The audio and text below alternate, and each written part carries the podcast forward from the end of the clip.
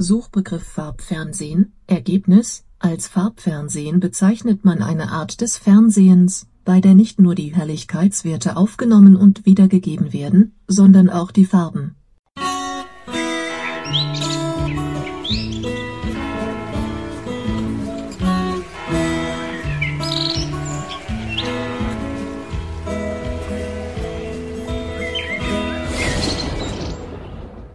Suchbegriff Fernseher Ergebnis ein Fernsehgerät oder Fernsehapparat in den 1930er Jahren auch Ferntonkino oder das Teleor, ist ein Gerät zum Empfang und zur Wiedergabe von analogen und digitalen Fernsehsignalen. Die Idee für einen ersten mechanischen Fernsehapparat wurde bereits 1886 von Paul Nipkow in einem Patent dargelegt. Er gilt damit als der eigentliche Erfinder des Fernsehens. Gebräuchlich für Fernsehgeräte ist auch die Bezeichnung Fernsehempfänger in Anspielung auf das anfangs noch leicht wahrnehmbare Flimmern der bewegten Bilder wird der Fernsehapparat umgangssprachlich oft auch als Flimmerkiste bezeichnet. Weitere umgangssprachliche Bezeichnungen für das Fernsehgerät sind Fernseher, Flimmerkasten, Pantoffelkino bzw. Patschenkino, Röhre, Mattscheibe, Sesselkino, Guckkasten, Glotzophon, Glotzkasten, Glotzkiste und Glotze Geplant hatte ich diese kleine Folge eigentlich am 25. August. Ähm, ja, wir haben jetzt 2017, falls man das hier später hört. Es war eigentlich zum 25. August geplant, denn da hatten wir 50 Jahre Farbfernsehen. Ich bin ja 47 in diesem Jahr geworden und das heißt, äh, das Farbfernsehen ist also ein wenig älter als ich. Nichtsdestotrotz war das aber erstmal auch wieder so eine Geschichte, das konnten sich nur die reicheren Familien leisten. Das heißt, äh, ja, ich kann mich noch daran erinnern, dass meine ersten eigenen Farbfernseher äh, noch eine ganze Weile brauchten. Das heißt, sogar ich kenne noch Schwarz-Weiß-Fernsehen. Ähm, ich hatte als Kind durchaus einen Fernseher im, im, Kinderzimmer. Das war schon mal eine gute Errungenschaft. Allerdings waren meine ersten beiden tatsächlich Schwarz-Weiß-Fernsehgeräte. Am 25.08.1967 klatschte der ähm, damalige Bundeskanzler ähm, Willy Brandt mit der flachen Hand auf einen Button. Den konnte man im Fernsehen sehen und dann sollte eigentlich zusammen mit diesem Knopfdruck äh, das Fernsehbild umschwenken von Schwarz-Weiß auf Farbe. Hat nicht ganz funktioniert, denn der Button hatte natürlich überhaupt gar keine Funktion. Und derjenige, der ähm, den eigentlichen Drücker hatte, um das Farbfernsehen zu aktivieren, einzuschalten, der hat ein bisschen zu früh re reagiert. Das heißt, für diejenigen wenigen, das sind sehr wenige gewesen, die sich damals tatsächlich schon einen Farbfernseher kaufen konnten und davon überhaupt was mitbekommen haben. Äh, es war aber dann so, dass ähm, der Mann im Hintergrund, der die eigentliche Technik unter den Fingern hatte, so ungefähr eine Sekunde zu früh geschaltet hat. Das heißt, man konnte eben sehen, wie das Bild von Schwarz-Weiß auf Farbe wechselte und eine Sekunde später der Bundeskanzler auf diese berüchtigte Taste haute. Das Ganze passte also nicht zusammen. War so ein kleiner Fehler, aber für heutige, aus heutiger Sicht finde ich, sind das so Sachen, die machen das Ganze eigentlich recht sympathisch. Weil man eben noch nicht alles perfekt hatte und äh, man hat sich aber ja trotzdem Mühe gegeben. Wir haben also wirklich seit dem 25. August ähm, 1967 Farbfernsehen. War natürlich nur erstmal so, ich glaube, die ersten Sendungen oder so, die dann in Farbe liefern konnten war noch nach wie vor viel schwarz-weiß. Das war sogar hindurch durch meine Kindheit noch. Wir hatten eigentlich immer wieder die ganzen alten Schinken. Ich sag, ich erinnere mich so gerne an, an so alte Western und sowas alles. Das waren alles Schwarz-Weiß-Filme. Die wurden in Schwarz-Weiß gedreht und werden auch äh, regelmäßig wiederholt. Auch heute kennt man das noch, dass man immer wieder zwischendurch im Fernsehen Schwarz-Weiß-Filme hat. Aber sie sind eben seltener geworden. Ist ganz klar, im Laufe der Zeit wiederholt man dann die anderen Sachen ja auch immer ständig mit und die sind schon in Farbe gedreht. Und somit fällt das immer mehr auf, wenn es dann doch mal wieder eine alte Schote ist, in Schwarz-Weiß gedreht.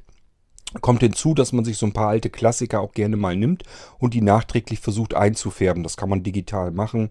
Ähm, ob das dann immer äh, unbedingt sein muss. Ich behaupte, es macht manchmal sogar den ganzen Reiz dieses alten Films dann kaputt. Ähm, aber gibt's alles und deswegen werden Schwarz-Weiß-Sendungen nach und nach halt immer seltener werden, aber es dauert halt ewig. Und äh, ja, dass wir in Farbe gucken können, ist für uns heute eigentlich eine völlige Selbstverständlichkeit geworden. Ich kann euch leider nicht genau sagen, äh, wann ich meinen ersten Fernseher bekommen habe. Es war bei uns wirklich so, mein Vati ist so ein bisschen so wie ich drauf. Das heißt, wenn es irgendwelche technischen Errungenschaften gibt, dann wollte er das natürlich auch schon ganz gerne haben. Die Sachen waren damals allerdings viel, viel teurer. Wenn man heute irgendwie was Neues haben möchte oder so, das kann man sich in der Regel normalerweise schon leisten. Ähm, zumindest so als normaler Durchschnittsverdiener. Ähm, die Leute haben ja alle ihr kleines Privatkino zu Hause schon, haben vielleicht einen Beamer an der Decke oder zumindest einen größeren Flachbildschirm, ähm, eine Dolby Surround Anlage ringsherum, Lautsprecher überall. Das ging damals natürlich alles nicht. Wenn man damals eine technische Errungenschaft gerne haben wollte, dann war das nur was für Leute, die wirklich besser verdient waren und wirklich äh, ja schon in Richtung reich gingen. So war das natürlich auch mit den Farbfernsehgeräten die erste Zeit. Das konnte sich kaum ein Mensch großartig leisten. Nur die, die halt sowieso nicht aufs Geld gucken mussten. So, mein Vati hat aber natürlich auch immer weiter nachgegiert und hätte gern auch solch einen Farbfernseher gehabt. Und meine Oma auch, die war oben äh, bei uns im Haus mit drinne und äh, die hatte natürlich auch ihren eigenen Fernseher und die wollte auch irgendwann auf Farbfernsehen umstellen. Das heißt, die hatten alle noch schön weiter brav ihre alten schwarz-weiß Röhrenfernseher ähm, in dem Wohnzimmer stehen gehabt. Und äh, so nach und nach ging das dann eben, dass äh, bei mir plötzlich im Kinderzimmer ein Schwarz-Weiß-Fernseher landete. Ich gehe mal davon aus, dass ich vielleicht selber auch genug rumgemurrt habe, dass ich auch gerne einen Fernseher, einen eigenen gehabt hätte. Keine Ahnung, wie es dazu kam damals. Dafür war ich, glaube ich, noch zu jung. Ich schätze mal, na, vielleicht war es sieben oder acht Jahre oder so. Ich denke mal ungefähr um den Dreh. Und dann habe ich meinen ersten Fernseher ins Kinderzimmer bekommen. Lag aber allerdings auch noch mit daran, weil mein Bruder war auch noch zuerst mit in meinem Zimmer drin. Und ähm, ja, der hat natürlich dann auch gequengelt, wenn er Fernsehen wollte und die Eltern wollten was anderes gucken. Ist also ein Problem gewesen. Aber es kam dann halt die Zeit, dass man sich einen Fernseher leisten konnte, einen neuen. Äh, dann auch schon in Farbe. Das haben meine Eltern dann eben gemacht. Irgendwann kam, kam ein Farbfernseher ins Haus und dann war der Schwarz-Weiß-Fernseher. Die Geräte damals wurden so gebaut, dass sich ewig lange halten. Die gingen nicht einfach mal eben so kaputt, so wie heute, sondern die hielten auf ewig und deswegen kam das Ding dann ins Kinderzimmer. Meine Eltern hatten dann also den Vorteil, zum einen, sie hatten im Wohnzimmer endlich ein Farbfernsehgerät stehen und sie waren die lästigen Kinder mit ihren Kinderfernsehprogrammen los Damals gab es ja gar nicht richtig Fernsehprogramm für Kinder. Das war so einzelne Sendungen, die dann mal einmal die Woche vielleicht kamen. Also das, was wir heute so kennen, dass man äh, die Lütschen irgendwie von Fernseher ähm, setzen kann und sagen, hier beschäftigt euch mal eine Stunde, ich muss mal eben einkaufen oder so, wäre damals gar nicht gegangen. Das hat so gar nicht funktioniert. Wir hatten unsere Sesamstraße und dann war es das im Prinzip schon. Vielleicht abends nochmal eben das Sandmännchen, aber das hat mich auch nicht interessiert. Also Kinderprogramm war erstmal relativ essig. Das kam dann so in den 80ern auf, dass man plötzlich äh, entdeckt hatte, okay, die Kinder sitzen auch viel vom Fernseher, da brauchen wir extra Kinderprogramm. Und dann gab es plötzlich ganz viele Sendungen für äh, Kinder. Aber in den 70ern war das noch relativ mau. Da äh, war es eher noch so, dass die Kinder halt im Kinderzimmer spielten und die Eltern abends dann eventuell Fernsehen guckten. So, also es landete dann irgendwann der Schwarz-Weiß-Fernseher, der erste bei uns auf dem Zimmer. Und äh, darüber haben wir dann halt auch Fernsehen gucken können. Wurde natürlich alles kontrolliert von den Eltern. War jetzt nicht so, dass man ein bisschen die Puppen Fernsehen gucken konnte. Wir hatten das große Problem, dass das Elternschlafzimmer direkt neben unserem Kinderzimmer war. Haben die natürlich dann alles mitgekriegt, wenn man da irgendwie einen Fernseher angemacht hatte. Und auch, dass man nachmittags oder so nicht großartig Fernsehen guckt oder sowas. Da wurde dann eben auch für gesorgt. War auch nicht so, dass man früher einfach den Fernseher eingeschaltet hat und dann hatte man Bild und Ton äh, und konnte loslegen, sondern äh, da war noch zu großen Anteilen ein Testbild drin. Die Fernsehanstalten haben also ab einer bestimmten Uhrzeit irgendwann mal angefangen, überhaupt Programm erst zu machen und dann ging das so bis ähm, spät abends in die Nacht so langsam hinein und dann war halt Sendeschluss. Dann kam zuletzt äh, das Testbild und das ging dann durch bis zum nächsten Tag, wenn die dann wieder mit ihrem Programm angefangen sind. Ist also wirklich nicht so, wie wir das heute kennen, hat alles damit überhaupt nichts mehr zu tun. Ähm, aber gut, äh, damals war Fernsehen vielleicht einfach noch nicht so wichtig. Heute macht das eigentlich jeder, der irgendwie von der Arbeit kommt oder so, setzt sich vor die Glotze und lässt sich berieseln. Ähm, mittlerweile, ich habe ich das auf einem anderen Podcast-Episode, habe ich das schon mal erzählt. Ähm, ich habe so ein bisschen das Gefühl, als wenn das jetzt auch gerade wieder im Begriff ist, umzuschwenken, dass die nächsten Generationen teilweise sich gar keinen Fernseher mehr kaufen, weil sie das öde finden. Einmal vom Programm her und zum Zweiten dieses... Ähm, dieses Fernsehen, dass man sich zu einer bestimmten Uhrzeit vor die Glotze setzen muss, um etwas zu gucken, das nervt die meisten. Die Leute die Jüngeren zumindest, wollen heute eigentlich lieber irgendwelchen Krempel auf YouTube gucken und äh, das dann eben dann sehen, wenn sie vor dem Ding sitzen und gerade Zeit haben. Ähm, ist sicherlich eigentlich sogar vernünftiger. Ich kann mich noch erinnern an damalige Zeiten, dass man teilweise Menschen nicht besuchen konnten, weil jetzt zum Beispiel die neueste spannende Folge von Dallas oder sowas kam. Also damals gab es wirklich noch Serien, die haben die Straßen wirklich regelrecht leer gefegt. Da ist dann nichts mehr gewesen, die Bürgersteige wurden hochgeklappt. Wenn das irgendwie eine vorangekündigte dolle Tatortfolge war mit dem Schimanski drin oder so, oder eben, ich sagte ja so Dallas oder so, das kann ich mir noch gut dran erinnern. Äh, das war dann das Wichtigste in dem Moment überhaupt. Wir hatten teilweise ich kann mich an ähm, Sommerabend erinnern, da haben wir zusammen mit Freunden gegrillt und die hatten halt auch dieses Dallas-Problem. Und dann wurde der Fernseher ähm, rübergerollt, äh, sodass man ähm, durch die Glastüren zur Terrasse hin äh, eben Fernsehen gucken konnte. Das heißt, die haben dann wirklich draußen auf der Terrasse gesessen, haben bis dahin gemütlich zusammen sich unterhalten und ähm, gegrillt und alles war super. Und äh, dann war aber Dallas Zeit und dann wurde der Fernseher eben dorthin gerollt, dass man zusammen sich Dallas angucken konnte. Also es war wirklich so, dass die Leute da, äh, ja, bis dahin war es halt noch, gab es das alles so noch nicht, diese riesigen ähm, Serien, diese US-amerikanischen Serien und so weiter. Und, und es war eben auch keine Möglichkeit, dass man gesagt hätte, okay, ich gucke mir jetzt eine Wiederholung an oder aber ich nehme mir das auf. Gab es die erste Zeit auch noch nicht. Und äh, deswegen musste man zu dieser Uhrzeit, koste es was es wolle, eben vor der Glotze sitzen, um sich das angucken zu können, um zu erfahren, wie geht es denn jetzt weiter. Im Laufe der Jahre sind die Fernsehgeräte natürlich immer wieder moderner geworden, sie wurden auch mal aktualisiert. Man hat sich dann auch mal endlich einen Fernseher gekauft, der vielleicht eine Fernbedienung hatte und schon war der, der da vorher stand, wieder übrig. Und ähm, ja, ich habe kann mich erinnern, ich habe zuerst einen noch von meiner Oma bekommen, die hat sich einen neuen Fernseher gekauft. Dann habe ich ihren alten bekommen, der war nämlich schon besser als meiner, den ich bis dahin hatte. Der ging schneller an. Dann fragt man sich so ein bisschen, was heißt schneller an? Ja, es war tatsächlich so, also die ersten Röhrengeräte, die ich kannte, die haben allen Ernstes wirklich bis zu einer Minute gebraucht, bis man Fernsehbild und Ton hatte. Meistens kam zuerst, wenn ich aus meiner Erinnerung heraus, der Ton, der brauchte aber auch irgendwie eine halbe Minute, bis da irgendwie sich was tat. Und dann kam irgendwann so nach und nach kam dann langsam mal das Bild zum Vorschein dazu passend.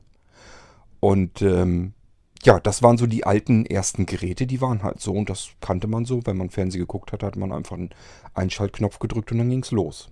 Ich kann mich dann nämlich wieder an einen Fernseher von meiner Oma eben erinnern. Der hatte Sensortasten. Das war schon richtig Hightech. Das heißt, man hat da keine Knöpfe mehr richtig reingedrückt, die eingerastet sind. Die waren die erste Zeit tatsächlich so, dass man die Knöpfe, die man reindrückte, dafür konnte, damit konnte man das Progr äh, Programm dann auswählen. Das heißt, erste, zweite, dritte. Dann gab es vielleicht noch drei weitere Knöpfe. Da wusste man erstmal gar nicht, wie man die belegen sollte. Denn mehr Programme gab es erstmal gar nicht. Gab eben nur erste, zweite und dritte. Und wer so in Gebieten wohnte, wo sich so das dritte Programm so ein bisschen überschnitt, konnte man eventuell zwei dritte bekommen. Das hatten wir dann auch, als wir eine bessere Antenne hatten. Konnten wir nicht nur den NDR plötzlich hören, äh, gucken, sondern auch WDR-Fernsehen. Dieses WWF und so, das haben wir dann gucken können. Ähm, ja, es ging wie gesagt mit diesem Sensortasten-Fernseher hochmodern bei mir weiter. Der hatte eine Besonderheit, äh, das waren eben diese Sensortasten. Das heißt, normalerweise, wie ich schon sagte, Knopf reindrücken, Programm auswählen. Knopf drehen, damit konnte man den Sender auswählen und einfach dann in Ruhe lassen. Dann war der auf diesen Knopf eingestellt und dann brauchte man den bloß noch drücken. Das war so die ältere Generation. Die neuere Generation hatte Sensortasten.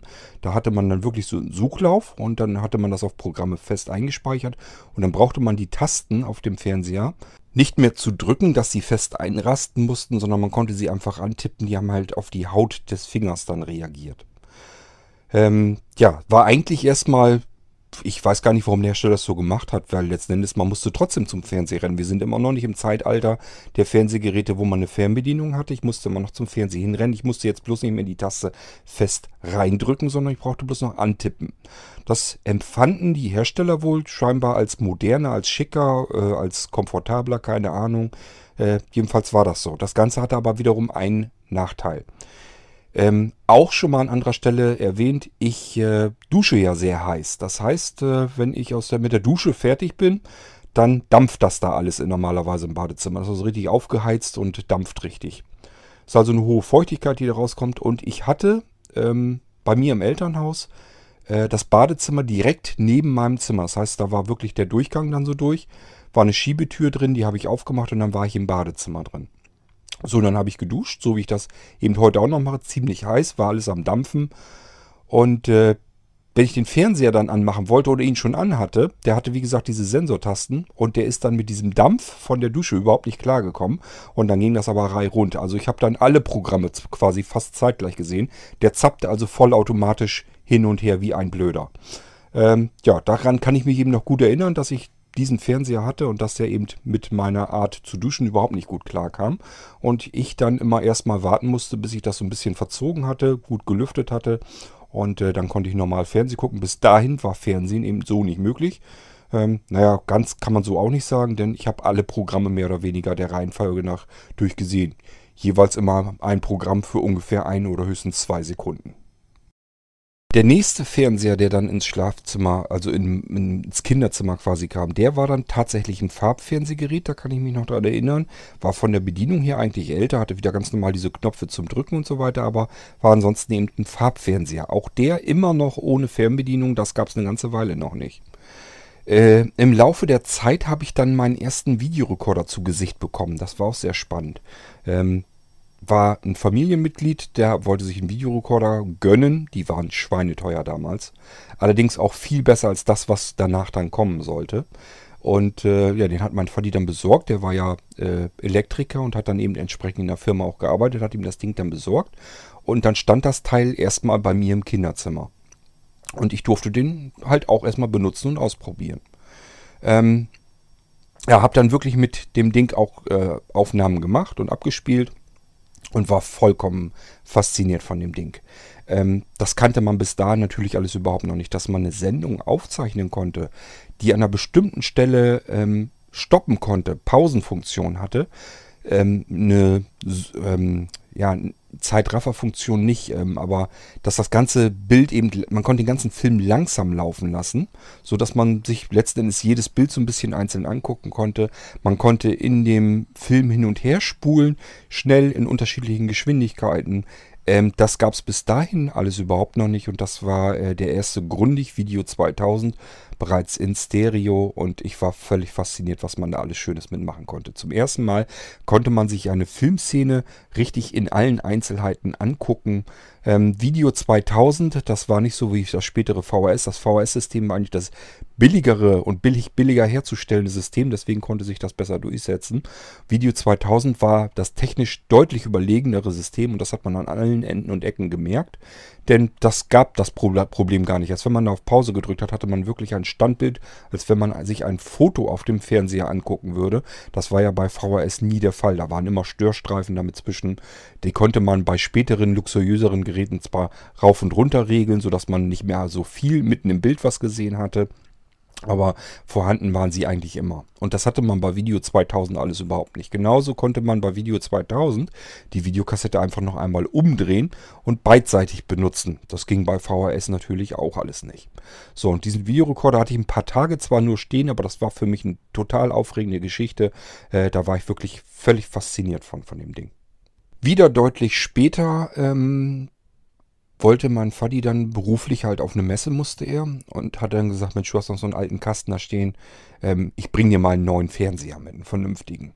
Jetzt nicht so ein teures Ding oder so, aber auf der Messe, das war damals noch mehr als heute, da hatte man, wenn man so die letzten Tage auf Messebesuch und so war, wurden die Geräte, die dort vorgestellt wurden, einfach sehr billig verkauft und dann wollte er mir davon einen mitbringen. Das hat er tatsächlich auch gemacht.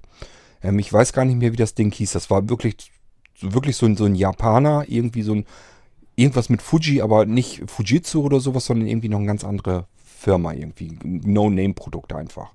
So, und ähm, fand ich auch interessant bei dem Ding, war nämlich so eine Frontklappe und dann konnte man dort die Fernbedienung richtig reinstecken und die Frontklappe wieder zumachen. Wusste man immer, wenn man aufgeräumt hat oder so weiter, wo ist meine Fernbedienung, wo liegt die. Ähm, das Ding konnte dann auch schon allerhand, war auch schon viel moderner und äh, natürlich ein Farbfernseher dann mit Fernbedienung und hatte eigene Videorekorder-Kanäle und sowas alles. Das war also wirklich schon absolut modernes Ding. Das war ja auch kein Gebrauchter mehr, äh, sondern es war wirklich dann ein nagelneuer direkt von der Messe mitgebracht. Das ist dann der Fernseher gewesen, der mich die ganzen Jahre dann den Rest auch begleitet hat, also durch die späte Jugend hinweg. das ist auch der Fernseher, den ich dann mitgenommen äh, habe, als ich 1988 dann nach Kirchlintel in meine erste Junggesellenbude umgezogen bin. Das war wirklich der Fernseher, den mein Vati mir damals dann von der Messe mitgebracht hatte. Da war er natürlich dann auch schon älter. Der tat es aber immer noch, hatte immer noch einwandfrei Bild und Ton, war alles in Ordnung. Warum soll man dann den auswechseln? Und dann habe ich den äh, gehabt. Ja, und dann habe ich, ähm, ich weiß gar nicht, ich glaube, den haben wir dann wirklich auch beim Umzug nach in den, zum Reiterhof hin gehabt. Und der wurde aber ja nun auch schon immer älter. Und dann ist ähm, Anja irgendwann bei Ratius so ein riesengroßes Einkaufszentrum angefangen, hat da der die Gartenabteilung gemacht. Komplett. Und äh, da gab es immer Mitarbeiterrabatte, zusätzlich noch bestimmte Tage, wo nochmal Sonderrabatte waren. Und äh, dann hatten die einen Sony-Fernseher mit einer Triniton-Bildröhre, ein riesengroßes Ding im äh, Angebot, da konnte man gar nicht drum rum. Der war natürlich immer noch schweineteuer, aber ich glaube, der war locker um den halben Preis reduziert. Also es war wirklich ein Luxusteil und äh, da habe ich gesagt, okay, jetzt gucke ich mal, ob ich, was ich mir irgendwie zusammenkratzen kann an Kohle, ob ich den mir irgendwie würde leisten können. Und das ging dann gerade so, konnte ich mir dann kaufen und äh, dann haben wir das Ding mitgebracht. Ähm, meine meine Mutti, die hat sich damals auch noch so ein Ding dann gesichert. Das heißt, wir haben zwei Stück von den Teilen gekauft. Ja, und das war dann das Ding, was dann wiederum ganz lange Zeit äh, bei uns im Betrieb war. Ähm, der ist dann bis hierher nach Rethem umgezogen. Wir sind 2007 umgezogen. Das heißt, da hat es diesen ähm, Sony-Fernseher immer noch gegeben, wo andere Leute dann natürlich alle schon ihren Flachbildschirm hatten. Da hatten wir noch diesen riesen Röhrenapparat, der war schweine äh, schwer weil der äh, hatte eine Streifenmaske drin. Die hatten also nicht so eine Punktmaske Maske drin, sondern eine Streifenmaske, Streifenmaske äh, im Bildschirm. Und das ist, heißt, das ganze Ding ist hinten voll mit, ähm, mit Metall quasi. Und das Ding war wirklich schwer. Das konnte man nur mit zwei Personen wirklich dann schleppen. War ja zudem noch ein großer Fernseher. Und der war halt dann, ähm, ich weiß gar nicht, wann der kaputt ging. Der musste irgendwie, ich glaube, so drei Jahre oder was er vielleicht noch durchgehalten hatte ähm, ja, vielleicht 2008, nee, 2008 war es nicht, 2009, 2010, irgendwas um den Dreh, da fing er an, hat er irgendwie Störungen im Bild gehabt. Und äh, dann haben wir hier den Elektriker tatsächlich noch kommen lassen und gesagt, werf nur einen Blick drauf, ist das was, was man mal eben schnell machen kann, was nichts kostet, dann bleibt er weiter im Einsatz. Dann, wir haben uns einfach gesträubt, einen funktionierenden Fernseher wegzuschmeißen. Wir haben gesagt, okay, wir behalten den jetzt so lange, bis er das zeitliche segnet. War dann aber tatsächlich der Fall. Der hat gesagt, nee, komm her, lass, das lohnt sich nicht mehr, das Ding zu reparieren. Äh, das wird viel zu teuer. So, und dann haben wir uns dann äh, einen vernünftigen großen Flachbildschirm für an die Wand gekauft. Und äh, der hängt ja heute immer noch. Und das ist so die Geschichte von den Fernsehgeräten, wie ich sie so im Kopf habe. Ähm, ganz klar zwischendurch. Ich habe dann auch im Büro mal eben äh, eine Zeit gehabt, dass ich gesagt habe, ähm, ich wollte große Bildschirme haben und ich brauche aber nicht so eine hohe Auflösung, weil ich ja eben sowieso nicht gut gucken kann.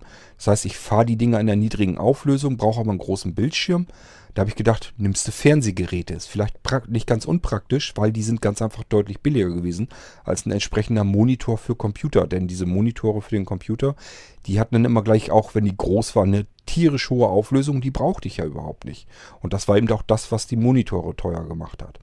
So, dann habe ich mir gleich zwei große, schöne große ähm, Monitore gekauft, die eben auch VGA konnten. Und habe aber gemerkt, ja, so richtig funktioniert das mit dem Bildformat nicht. Und das Bild war ein bisschen matschig. Und also es waren wirklich eben einfach Fernsehgeräte. Die konnte man tatsächlich als Monitor nicht so 100% klasse gebrauchen. Bin dann also relativ schnell irgendwann wieder äh, auf einen anderen Trichter gekommen, habe die Dinger wieder abmontiert, dann wieder einen Monitor mir gekauft, einen großen.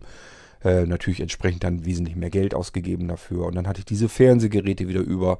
Dann habe ich die wieder verschenkt in der Familie und an Freunde. Ähm, dann habe ich für Schlafzimmer hatte ich äh, mir auch wieder Fernseher gekauft. Auch dann da wieder den zwei, dreimal. Also es sind tatsächlich mehrere Fernsehgeräte in meinem Leben gewesen. Das wollte ich, da wollte ich eigentlich nur drauf hinaus. Aber das war so die Geschichte des Hauptfernsehgerätes, die, äh, das man eben immer so äh, im Wohnzimmer dann stehen oder hängen hat. So, und das war so meine kleine Geschichte zu der ganzen Geschichte mit dem Farbfernsehen. Wollte euch einfach nur eine, äh, eben kurz eine Geschichte dazu erzählen. Zu dem 25. August 1967 äh, kam eben Farbfernsehen auf die Welt. Die Amis hatten das übrigens schon deutlich früher. Konnten schon früher ähm, in Farbe gucken. Äh, ist auch mit der Grund, warum es da schon üblicher war, dass man da viele Filme und so weiter in Farbe schon gedreht hatte, lange bevor man in Deutschland überhaupt Farbfernsehen hatte. Das lag eben daran, weil die Amis ein bisschen früher dabei waren. Die hatten allerdings das technisch komplett unterlegene Farbfernsehen. Ähm, fragt mich jetzt nicht, ob das wirklich viel schlechter war oder so. Ich kann es selbst nicht sagen. Ich weiß es nur, dass das wohl äh, das deutsche Farbfernsehen technisch deutlich überlegen war. Ich nehme an, dass das eine deutlich bessere und brillantere Bildqualität hatte. So, ähm, ja, und dann ging das bei mir eben trotzdem noch in der Kindheit die ganze Zeit mit Schwarz-Weiß-Fernsehen erstmal weiter. Denn ja, ich bin 1970 geboren und das wird so Kindheit, ich denke mal, ja, ich mache wahrscheinlich sieben oder acht Jahre oder so alt gewesen sein. Ich vermute fast mal, dann kam das da so irgendwo um den Dreh, das erste Fernsehgerät vielleicht sogar ins Kinderzimmer schon kam. Ähm, ja, kann man sich drüber streiten, ist das sinnvoll oder nicht. Äh, ist damals aber gar nicht so schlimm gewesen. Ich sagte ja, damals hat es gar nicht Kinderprogramm großartig gegeben. Das heißt, wenn man das angemacht hat, war für Kinder überhaupt nicht interessant, was da lief. Man denkt ja immer, ein Kind setzt sich einfach vor den Fernseher, ist, ist egal, was da läuft. Ähm, es, man hat sich auch einiges angetan, also auch Sendungen, die wirklich nicht gut waren. Aber man hat sich als Kind, selbst als Kind hat man sich nicht jeden Scheiß angeguckt, sondern auch nur eben so Sachen, die, einen, die man spannend fand, die interessant waren. Das waren leider immer oft auch so die Sachen, die spät abends dann kamen. Ich weiß noch immer, dass ich ähm, sehr drum rumbetteln musste, damit ich mir äh, Magnum als Serie angucken konnte. Da hätte ich normalerweise früher ins Bett gemusst. Aber das waren dann immer so Ausnahmen, die durfte ich mir dann gucken. Oder es kam damals auch Starsky in Touch. Die durfte ich die erste Zeit, glaube ich, nicht bis zu Ende gucken. Das ist dann immer total doof. Man guckt das dann immer so ein bisschen, muss dann aber ins Bett gehen, weil dann eben entsprechend Zeit ist und darf das Ding dann nicht zu Ende gucken. Das ist total ätzend. Und äh, dann ging das Gebettel natürlich los, dass man das wenigstens ausnahmsweise eben noch zu Ende gucken konnte. Es waren immer so die ersten Zeiten, wo dann so abends die Serien kamen, ähm, die man eben auch als Kind dann gerne geguckt hat. Und äh, da hat man dann gerne vorgesessen und wollte natürlich auch wissen, wie geht das aus. Äh, auch Detective Rockford kann ich mich dran erinnern, das kam auch. Sind alles Sachen, die kamen so ein bisschen über die Zeit hinaus, wo ich eigentlich normalerweise ins Bett gesteckt wurde. Und ich hatte immer das Problem, ich wollte natürlich ganz gerne, wenn ich das angefangen habe, auch ganz gern zu Ende gucken. Problematischer für meine Eltern, erziehungstechnisch, war das Ganze erst später, als dann wirklich die ähm, Sendung für Kinder so in, in das Nachmittagsfernsehen kam. Gerade so, wenn Ferien waren oder so, da sind die Fernsehsender ganz schnell drauf äh, eingegangen und haben gesagt, okay, jetzt machen wir komplett Vollprogramm, jeden Nachmittag komplett durch für die Kinder. Kriegen wir jede Menge Zuschauer rein und äh, das sind die Zuschauer von morgen und die brauchen wir vor allem. Und das Problem ist aber, ja, auf, also zumindest bei mir war es so in der Kindheit, ich durfte nicht äh, den ganzen Tag oder Nachmittag vorm Fernseher verbringen. Ich sollte also auch rausgehen und spielen und so weiter. Und natürlich auch Schularbeiten, was wir sehen ja alles machen. Äh, ja, und war natürlich ganz klar, äh, ich habe zu viel geguckt. Das war immer so ein bisschen hin und her mit meinen Eltern, weil die das natürlich nicht wollten, haben das dann ausgemacht und ich wollte das aber weiter gucken, wie das eben bei Kindern dann so üblich ist. Ja, und dann kam dann irgendwann zu der blöden Lösung, dass ich mir eine Fernsehzeitung eben nehmen sollte und konnte mir da ankreuzen, welche Sendung ich gucken wollte. Ich hatte also so ein Zeitkontingent. Pro Tag durfte ich so und so lang Fernsehen gucken. Ich weiß gar nicht, war vielleicht, glaube ich, das eine Stunde oder so. Und dann durfte ich mir eben die Sendung ankreuzen, die ich gerne gucken wollte. Und die durfte ich gucken und der Rest hat dann das Fernsehgerät eben auszubleiben. So, das heißt, ich habe aus heutiger Sicht äh, zum Glück ähm, äh, haben meine Eltern das ganz gut hingekriegt. War natürlich hauptsächlich meine Mutti, die sich darum gekümmert hatte. Ähm, ja, und ich habe eben nicht meine ganze Kindheit wirklich vor dem Fernseher verbracht. Habe die Sachen angeguckt, die ich spannend und interessant fand. Die konnte ich mir dann angucken und den Rest äh, habe ich dann wirklich mit Spielen zugebracht. Egal ob in meinem eigenen Zimmer, beispielsweise wenn das äh, Wetter draußen schlecht war. Oder aber wenn das Wetter natürlich gut war, ging das natürlich sofort raus ans Spielen. Denn wir haben äh, sehr idyllisch gewohnt. Das war ja alles wie für ein Kind, wie für ein großer äh, Abenteuerspielplatz äh, ringsherum ums Haus. War ganz klar, wenn irgendwie schönes Wetter war, dann war man auch draußen mit anderen Kindern und hat zusammen gespielt. So Leute, das soll es aber gewesen sein. Mit noch eben einer schnellen Sendung, die war einfach geplant. Ich wollte die am 25. gemacht haben, habe ich natürlich nicht hinbekommen. Könnt ihr euch hoffentlich vorstellen, dass im Moment einen Termin den anderen jagt und ich zu gar nichts anderes komme hier. Ich kann nicht podcasten, ich kann mich um nichts anderes mehr kümmern. Ähm, das funktioniert so einfach nicht. Da werde ich auch gleich entsprechend noch eine Folge dazu machen und das nochmal erklären. Und äh, ja, deswegen hat sich das hier jetzt auch verschoben. Ich wollte die am 25. Mal, ich wollte es am 26. Mal, ich wollte es am 27. Mal. Hat alles nicht funktioniert. Aber deswegen habe ich gedacht, nee, lässt sie jetzt trotzdem nicht unter den Tisch fallen. Machst die eben dann, wenn du kannst, eben ein paar Tage zeitlich verzögert. Dann ist es halt so. So, und das habe ich jetzt gemacht hiermit und äh, mehr soll es auch nicht gewesen sein. Nur eben anlässlich 50 Jahre Farbfernsehen, ganz klar, wollte ich wesentlich eben eine Sendung gemacht haben. So, wir hören uns dann vermutlich gleich wieder, wenn ihr mögt. Dann hört euch das nochmal eben an. Dann will ich euch nochmal so ein bisschen aufklären, äh, wie das hier zeitlich im Moment so aussieht. Und ähm, ja, wir hören uns also vielleicht gleich wieder in der nächsten Folge. Ansonsten, es wird jetzt nichts mehr kommen, großartig. Ich mache jetzt noch die eine Folge hier hinten dran. Und dann ist erstmal Schicht im Schacht. Und dann hören wir uns irgendwann äh, erst Anfang September wieder. Dann, wenn es hier wieder normale Zeiten gibt, dann kann ich hier auch wieder weitermachen. Auch was Podcasts und so weiter angeht. So, das für diese Folge. Und äh, ich würde mal sagen, macht's gut. Bis dann. Tschüss, sagt euer Kurt Hagen.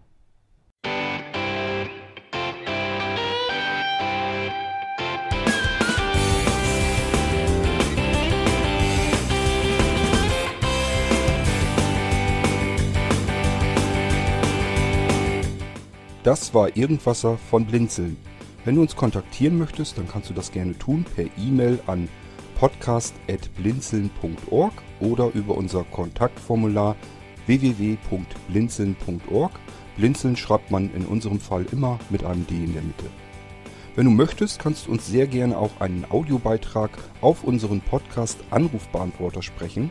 Der hat in Deutschland die Telefonnummer 05165 439 461. Und wenn du uns aus dem Ausland anrufen möchtest, dann ersetze einfach die erste 0 gegen die 0049 für Deutschland. Wir bedanken uns für dein Interesse und freuen uns schon darauf, wenn du auch beim nächsten Mal wieder mit dabei bist.